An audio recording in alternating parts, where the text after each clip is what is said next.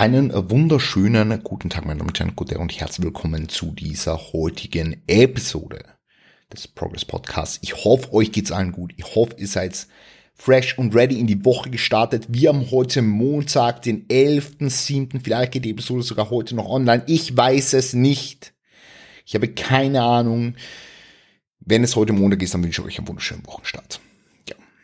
Ich wünsche euch einfach einen wunderschönen Wochenstart. Ich hoffe, ihr seid besser in die Woche gestartet als ich. Warum besser als ich? Ja, es ist immer meckern auf einem hohen Niveau, aber derzeit ist bei mir so, jeder Tag ziemlich lethargisch, einfach aufgrund von den 5600 Kalorien, die täglich rein müssen und dem Peak Bodyweight, ja. Also wenn es nach mir ginge, hätte ich schon bei 113 Kilo roundabout diätet. Ja, aber deswegen habe ich mir ja bei 113 Kilo wieder einen Coach geholt, weil ich wissen wollte, ob das der richtige Way to go ist. Ähm, weil ich mich selber nicht mehr damit auseinandersetzen wollte, weil ich natürlich äh, für mich jetzt persönlich meine Trainees in den Vordergrund stellen möchte und wie gesagt mir keine eigenen Gedanken zu meinem eigenen Prozess machen will. Ja, also das noch dazu. Genau. Also ich kann euch allen nur empfehlen, holt euch einen Coach, wenn ihr irgendwie ständig in dieser, in dieser Zerdenkspirale drinnen seid. Sie war jetzt nicht unbedingt im Zerdenken drin, aber ich habe mir einfach gedacht, okay, geben wir es halt wieder ab, so die acht Monate Selbstcoaching waren fresh. Hört euch gerne meine Podcast-Episode zum Thema Selbstcoaching an, ist sehr, sehr wertvoll. Ähm, für die meisten Leute ist halt was, was ja, leider Gottes nicht so gut funktioniert, muss man sagen. Ähm, ja, ich finde ich finde es eigentlich arg. Ich habe letztens mit dem mal drüber geredet. Das ist in so vielen Sportarten ist normal, dass man irgendwie einen Coach hat. Wenn man jetzt irgendwie, keine Ahnung, einen gewissen Sport macht, wo man jetzt entweder in einem Verein ist, da hat man ja sowieso einen Coach, oder auch Einzelsportarten, ähm, dass man, dass man da irgendwie eine Person hat, mit dem man zusammenarbeitet. Und im Bodybuilding ist das gar nicht so. Also man geht halt einfach ins Fitnessstudio und macht halt einfach irgendwas. Ich finde es so spannend. Ähm, ich weiß nicht, warum es so ist. Ich weiß auch nicht, wie es, wie es früher war, vor meiner Geburt. Äh, ob da das äh, Coach-Dasein, ich, ich weiß nicht. Ja, sind nur so Hirngespinste, die sich da auftun. Wir wollen heute ja über ein anderes Thema sprechen. Ja, es tut mir übrigens leid, falls ich heute ein bisschen langsam spreche oder so. Ich bin jetzt gerade schon ziemlich müde und habe gerade genappt und bin noch immer müde. Ja, perfekt halt. Äh, wir wollen heute über ein anderes Thema sprechen und zwar habe ich ja die letzte Podcast-Episode gemacht zum Thema Programming als Bikini-Athletin oder Programming für die Bikini-Klasse und mir darauf angesprochen worden, ähm, ob ich sowas auch für die Mans Physik machen kann. Ja, weil logischerweise, also wenn es jetzt um eine Bodybuilding-Klasse oder sowas geht, ist halt alles wieder zurückzuführen auf die Needs-Analyse ja, ähm, also welche Needs hat der Athlet oder die Athletin und dazu habe ich schon eine eigene, wie gesagt, Episode gemacht. Ja, die könnt ihr gerne anhören. Das ist meiner Meinung nach eine der wichtigsten Episoden, wenn ihr euch selbst coacht oder wenn ihr Coach seid oder werden wollt, ja, ähm, dass ihr das Thema Needs-Analyse versteht, also welche, welche Anforderungen, welchen, welchen Bedarf hat der Athlet oder die Athletin und das ist äh, super, super, super wichtig, ja. Also deswegen in so einem Fall alles zurückführend auf die Needs-Analyse sehr, sehr wichtig. Importante, ja. Genau. Ähm, wenn wir jetzt allerdings über beispielsweise die Bikini-Klasse reden oder Immense Physik-Klasse, dann gibt es natürlich bestimmte Muskelgruppen, die schon jetzt einmal pauschal betrachtet wichtiger sind wie jetzt äh, andere Muskelgruppen beispielsweise, ja, weil es jetzt einfach äh, die also Criteria ähm, erfordert, also jetzt im Hinblick auf ähm, welche, welche Wertungskriterien gibt's für diese Klasse, in welcher Federation natürlich ähm, und ähm, welche Posen gibt's in einer Klasse oder in einer Federation und und ähm, ja, wie, wie, wie soll sich da die muskuläre Ausprägung in bestimmten Bereichen zeigen, wenn es genau, wie gesagt, um diese Klasse geht. Also das ist ähm, super wichtig, dass man das einfach versteht. Und wie gesagt, in der Men's Physik haben wir einfach bestimmte Muskelgruppen, die wichtiger sind als andere Muskelgruppen. Deswegen will ich da mal heute so bisschen drauf eingehen. Natürlich ist am Ende trotzdem alles zurückzuführen auf eine Needs-Analyse. Also wenn ich jetzt, wenn ich jetzt einen, einen, einen Mains Physikathleten hernehme und ja, natürlich äh, habe ich jetzt äh, eine, eine, eine geringere Wichtigkeit von der Unterkörpermuskulatur, wenn ich jetzt einen Mains Physikathleten hernehme, ähm, der überhaupt keine Beine, äh, angenommen wirklich, nehmen wir einen Extremfall, der überhaupt keine Beine trainiert hat, und zwar sein, sein ganzes Leben nicht weil er irgendwie seit Geburt an gewusst hat, er will auf die Men's Physikbühne, ja. Und er hat jetzt irgendwie nur Oberkörper trainiert. Er hat gute Delts, hat gute Lats, so, ähm, da, die, die Armpartie, Shooter-Armpartie, der Shootgürtel ist super ausladend, aber er hat halt keine Beine, also er hat halt literally keine Beinmuskulatur. Dann wäre es jetzt natürlich schon an der Zeit, hier Beintraining einzuführen und eventuell nicht nur einmal die Woche, sondern zweimal die Woche. Also, was sie euch jetzt mit diesem Extrembeispiel, das was im Real Life nie zu tragen kommen wird, äh, zeigen will, ist einfach nur, es ist am Ende alles auf eine Needs-Analyse zurückzuführen. Ja, welche Stärken hat der Athlet oder die Athletin, welche Schwächen hat der Athlet oder die Athletin und wo will er hin, wie will er hin äh, und, und, und, und hat er schon einen Wettkampf hinter sich, welche welche, welche, welch, welches Feedback ist von Seiten der Judges kommen und so. Also das sind natürlich alles Dinge, die muss man da einfach stark berücksichtigen, wenn es um das geht. Ja. Ähm, wie gesagt, das, was heute da besprochen werden soll, ist so ein bisschen ein pauschalisierter Approach.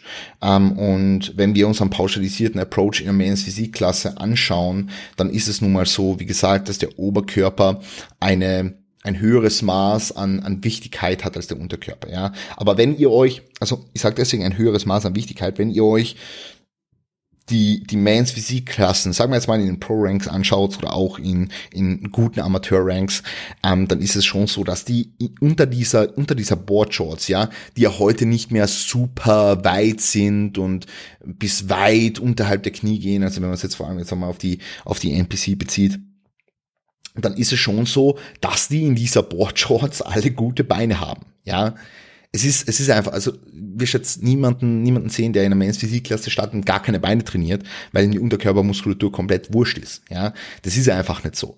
Das heißt, es wird jeder Athlet da trainierte Beine haben. Ja, und deswegen sage ich geringere Wichtigkeit, weil natürlich der Oberkörper im Hinblick auf die muskuläre Ausprägung schon wichtiger ist, um die Wertungskriterien dieser Klasse spezifisch zu erfüllen. Ja.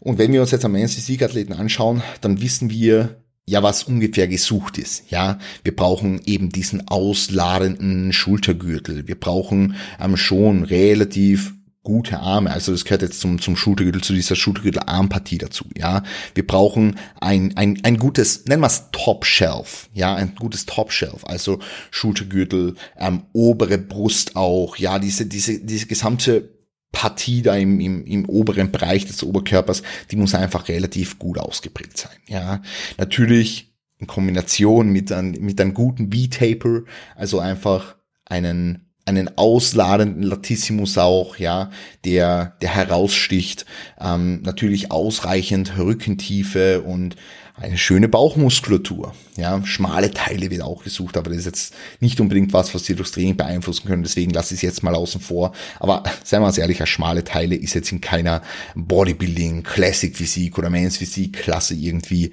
ein brutaler Nachteil. Ja, so.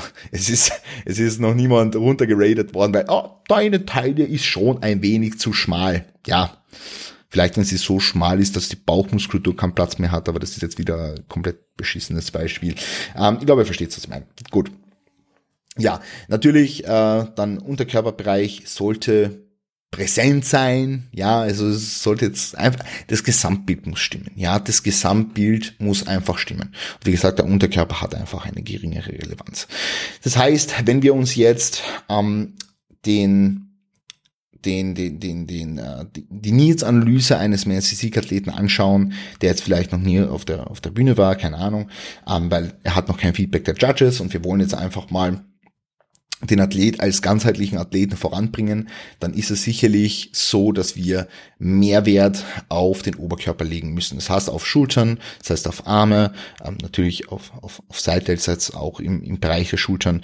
Ähm, natürlich ist es dann auch einhergehend mit, okay, wie breit sind jetzt die Schlüsselbeine etc. pp. Aber wir schauen uns jetzt das an, an was wir arbeiten können. Und es sind dann halt nun mal Side-Delts, das sind Front-Delts, das sind Rear-Delts. Ähm, das ist jetzt die Armpartie. Das ist jetzt ähm, die, die Brustmuskulatur natürlich, Latissimus, Trapez etc. pp. Also ähm, der Rücken muss einfach komplett ausschauen. Der, der, äh, der, der Latissimus muss jetzt in der Men's Physik Front Post gut kommen. Es muss einfach so ganzheitlich der Look stimmen. Jetzt mal abgesehen davon, dass sowieso ein bestimmter Look in der Men's Physik Klasse einfach gefordert ist. Und das ist meistens schon dieser, ähm, I guess, Sunny Boy Beach Boy Look, wenn man das jetzt so bezeichnen kann, ohne das jetzt irgendwie ähm, werten, wert, wertend auszudrücken. Ja, man soll einfach eine freundliche und offene Ausstrahlung haben und damit ist meiner Mans Physik jetzt äh, nie falsch. Ja, wenn ihr euch da, wie gesagt, die Pro Ranks anschaut, dann äh, zeichnet sich da relativ gutes Bild ab. Ähm, Genau, aber muskulaturmäßig natürlich, wie gesagt, auf die Muskelgruppen bezogen. Jetzt können wir uns anschauen, wie können wir diese Muskelgruppen äh, in einem, in einem Trainingssetup ähm, verankern, das jetzt für die Mans Physikklasse beispielsweise Sinn macht. Also wenn wir uns vor Augen halten, dass eine Dominanz des Oberkörpers vorliegen sollte und diese dementsprechend auch im Programming abgebildet sein sollte, dann können wir uns jetzt drüber, drüber, drüber ja, dann können, wir jetzt entscheiden, dass wir Beine beispielsweise nur einmal die Woche trainieren. Ja, dass wir Beine beispielsweise nur einmal die Woche trainieren. Vielleicht noch ein zweites Mal irgendwie, ähm, ja, wie soll ich sagen, ähm, indirekt, ja, indirekt im Sinne von irgendwie eine Hyperextension an einem Pooltag oder irgend sowas in die Richtung. Aber grundsätzlich Beine jetzt einmal die Woche zu trainieren, das kann man als Men's Physik Athlet schon machen. Ja, kann man auch als als als Bodybuilding Athlet machen oder als Bodybuilderin. Ja, ähm, wenn man wenn man jetzt einfach ähm, Beine natürlich als als Stärke hat, als dominante Muskelgruppe und das im Zuge der Needs Analyse rauskommt. Ja, ähm, aber wenn man es jetzt so anschaut, ähm, jetzt auf die auf die Klasse bezogen, dann ist so, dass wir einfach einen dominanteren Oberkörper. Ja, und jetzt gibt's natürlich immens viele Aufteilungen, wie man das Ganze jetzt gestalten kann. Also wenn man es jetzt äh, auf die Volume Needs bezieht, dann wissen wir jetzt also, dass das, das Trainingsvolumen, das Gesamtvolumen, der, der Trainingsumfang im Oberkörperbereich definitiv überwiegen sollte. Ja, also von, von der Brustmuskulatur, von der Schultermuskulatur, von der Armmuskulatur, von der Rückenmuskulatur. Ja, genau. Also der Trainingsumfang sollte hier definitiv ähm, sollte hier definitiv äh, überwiegen und ähm, Überhand gegenüber dem Unterkörpervolumen ähm, nehmen, das eben im, im Training präsent ist. Ja, das heißt, ähm, man könnte das jetzt so gestalten, dass man beispielsweise einen Unterkörpertag einmal die Woche hat und dann sowas äh, zaubert wie einen Push-Pull-Legs off Push-Pull-Plan. Also das ist jetzt eine einfache Variation beispielsweise von einem Push-Pull-Leg-Split, einfach mit nur einem Unterkörpertag, die man machen kann, um in weiterer Folge in sieben Tagen fünfmal zu trainieren. Also einen, einen, einen, einen immer wiederkehrenden Trainingsrhythmus zu haben, einen immer wiederkehrenden Wochenrhythmus zu haben und dabei Beine nur einmal die Woche zu trainieren. Ja, ist eine super Möglichkeit, die man so, die man so machen kann. Ja, also Push, Pull, Legs, Off, Push, Pull, Off. Ja, ist was, was man definitiv machen kann. Ja, oder man gestaltet es ein wenig anders. Das ist natürlich immer so eine Sache, wie, wie, wie ermüdend ist auch das Unterkörpertraining. Man kann auch Push-Legs, Pull machen, dann on Off-Day und dann nochmal Push-Pull. Ähm, kommt jetzt immer darauf an, wie gut regenerieren die Beine zwischen den einzelnen Trainingstagen und hat man eventuell am zweiten Pull-Tag, also wo die Rotation Push-Pull ist, hat man da irgendwie noch zusätzliches Hamstring-Volumen drin? Oder will man irgendwie am Push-Tag noch zusätzliches Quad-Volumen machen? Das sind jetzt alles Fragen, die, die muss man sich dann natürlich stellen, ja.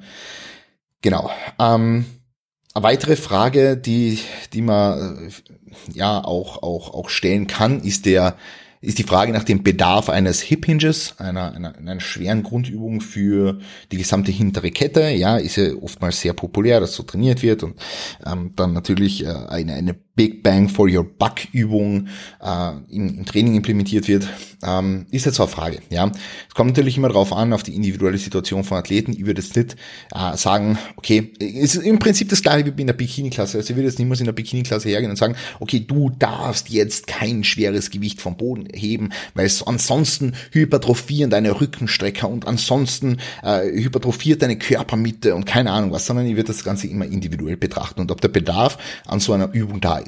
Ob es dir dem oder der Athletin äh, Spaß macht, ob es äh, sie oder ihn voranbringt, etc. pp. Das sind einfach alles, ähm, das sind einfach alles Dinge, die müssen da mit reinfließen. Genauso ist es auch in der Men's Physikklasse, ja. Ich finde es definitiv angebracht, auch hier äh, Stimulation der Spinal Erectors logischerweise zu haben. Ähm, und ich bin nicht der Meinung, dass du von einem, einem gut gesteuerten Trainingsvolumen innerhalb einer Hip-Hinge-Bewegung auf einmal der Körpermitte hypertrophierst. Ja, ähm, genau. So viel jetzt, so viel jetzt dazu. Natürlich sollte man jetzt nicht den Hauptfokus drauflegen und irgendwie dreimal die Woche eine schwere Hip Hinge Variation oder schweres, ähm, schweres, schweres äh, Training in in Squat Patterns oder in Deadlift Patterns irgendwie ausführen. Aber das ist irgendwo Common Sense, ja, weil der Fokus sollte natürlich, wie gesagt, auf auf Lats, Chest, Shoulders, Arms liegen, ja, ähm, und natürlich auch auf der Bauchmuskulatur, ja, genau. So viel jetzt mal dazu. Ein Training der geraden Bauchmuskulatur macht übrigens auch in der Men's Physik total viel Sinn, obviously. Ja, man schaut euch die AthletInnen an, oder jetzt in dem Fall die, die Athleten, ähm, macht, macht, macht super viel Sinn. Also, wir haben alle wunderschöne Bauchmuskeln. Ist natürlich, Entschuldigung, ich sag's ja, bin ist natürlich auch äh, Genetik, obviously, ähm, aber das, macht trotzdem Sinn jetzt in dem Kontext. Genau. Ähm, zurück jetzt nochmal zu der, zu der Aufteilung dahingehend gibt natürlich auch Leute, die wollen dann viermal die Woche trainieren und da macht sowas Sinn wie eine, eine, eine Aufteilung, die beispielsweise Pull, Push, Off, Lower, Upper Off Off ist. Ja, also es wäre jetzt eine super Aufteilung mit viermal die Woche, wo man dann am Pooltag auch darüber entscheiden kann, mache ich an dem Tag so einen Satz von einer schweren Hip Hinge beispielsweise. Ja, ich würde jetzt dann nicht, äh, wie gesagt, drei, vier Sätze machen, ist einfach unnötig, sondern einen Satz, um ein bisschen Hamstring-Volumen anzuhäufen, um ein bisschen Volumen für die Spinal Erectors anzuhäufen, ähm, den oberen Rücken eventuell noch ein bisschen auf Stretch bringen, ähm, da eben an, an muskulären Zug rauf, muskuläre Belastung raufbringen all sowas. Aber er wird es jetzt nicht als, als, als, als große Übung für mich in einem Physik ansehen, sondern eher als, als Addendum, das man machen kann. Ja, also Pull, Push, Off, Legs, Upper, Off, Off oder Pull, Push, Off, Legs, Shoulders and Arms, Off, Off, irgend sowas in, die Richtung, ja. Ähm, übrigens sind Delts and Arm Stays ähm, auch ein Tool, was man, was man gezielt einsetzen kann, kommt jetzt natürlich immer auf den Athleten oder die Athletin an und kann dann eben beispielsweise eine irreguläre Rotation auch machen aus Push-Pull-Off, ähm, Legs, Delts and Arms, Off und dann Push-Pull, Delts and Arms Off zum Beispiel. Ja, ähm, das wäre jetzt eine irreguläre, ich, ich habe übrigens da nichts aufgeschrieben, also ich mache das jetzt alles aus dem Kopf raus, deswegen brauche ich immer so ein bisschen Zeit, weil ich habe da nichts verbildlicht. Ja, also das sind jetzt alles Dinge, die kann man machen, die kann man berücksichtigen, aber wichtig ist, dass ihr wisst, wo für euch der Fokus liegt und ähm, wie ihr dann das, das Trainingssetup generell und das, die Volumenverteilung auch gestaltet. Ja, ihr braucht wahrscheinlich gar nicht so viel Volumen, schaut eher, dass ihr Fokus innerhalb der Trainingstage auf die, die Übungsauswahl legt und natürlich die Übungsausführung und ein adäquates Managen der Ermüdung, die ihr anhäuft. Ähm, das ist eigentlich the most bang for your buck. Okay? So viel jetzt dazu. Wenn ihr das zu weiteren Klassen haben wollt, sagt mir gerne mal Bescheid. Das sind jetzt nur meine, meine grundlegenden Thoughts. Wenn ihr irgendwelche Fragen habt, irgendwas, was euch am Herzen liegt, irgendwelche Verbesserungsvorschläge, bitte jederzeit gerne anmerken. Ansonsten kann ich euch nur die Plattform Lift the Standard empfehlen. Das ist unsere Bildungsplattform ähm, im Bodybuilding-Bereich für all diese Themen. Und dann wünsche ich euch heute einen wunderschönen Tag. Gebt's Gas. Passt auf euch auf. Verwiegt eure Träume, Kreuz und Sterne. Wir sehen und hören uns. Bis bald und gute Peace.